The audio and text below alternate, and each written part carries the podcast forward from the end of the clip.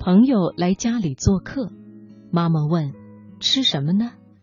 我说：“您看吧。”妈妈想了一会儿说：“吃饺子吧。”我说：“好，人人都爱吃饺子吧。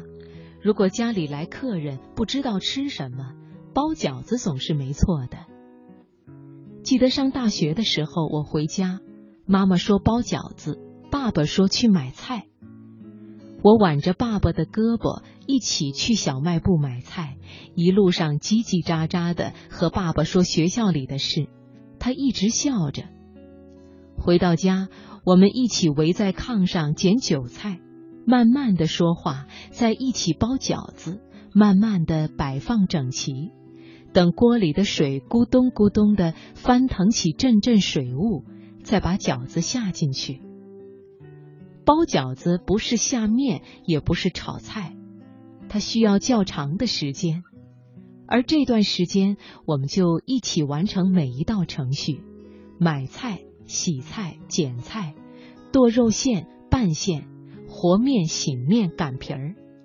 因为只有饺子最麻烦，需要一家人一起来完成，而其他的菜往往简单，妈妈一个人就承包了，根本用不上我们。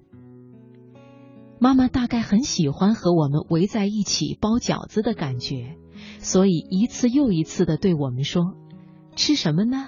要不包饺子吧？”也许爸爸和妈妈期待了很久很久。不过是孩子回来，一起包一顿饺子，一起说说话。因为我是家里的老二，上面有姐姐，勤快的姐姐几乎承包了家里一切复杂的营生，包括做饭，所以我就显得特别笨，能帮到忙的也就是捡菜洗碗了。所以每次包饺子，我的第一件事就是捡韭菜、洗韭菜。妈妈把洗好的翠绿的韭菜咔嚓咔嚓的切碎了，白嫩的白菜也哒哒哒的剁碎了，放了盐、味精、酱油，再倒一点胡麻油，不停的搅拌，香味儿就出来了。那是一种生食混合在一起较为原始的味道，具有一种别样的诱人芬芳。接下来就等着和好的面醒过来，擀成一个个薄薄的皮儿，来拥抱清香的饺子馅儿了。每次包饺子剩下面了，如果当面条来吃，总也没味儿；如果剩下馅儿了，也不知道该如何处置，往往再和面，晚上吃馄饨。说来也奇怪，饺子皮儿和饺子馅儿真是天生一对。只有彼此拥抱在一起，才会成为最美味的食物，缺一不可。如果去别人家做客，也经常会吃到饺子。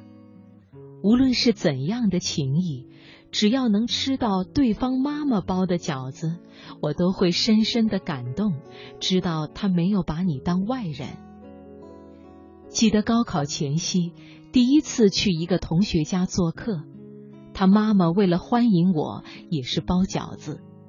遗憾的是，拌馅儿的时候，他忘记倒油了，干巴巴的，味道差了些。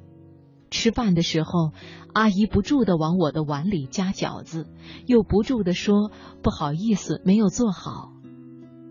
可是至今为止，那却是我记忆最真切的一顿饺子。有时候，我们总是因为遗憾。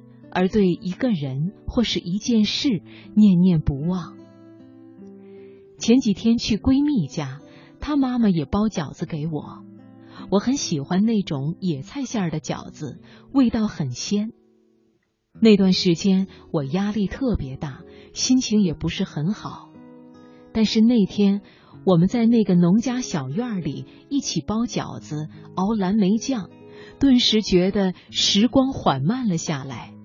有些心事，好像就在你慢吞吞包饺子的过程中沉淀下去，成为记忆，再也不会无缘无故的涌上心头了。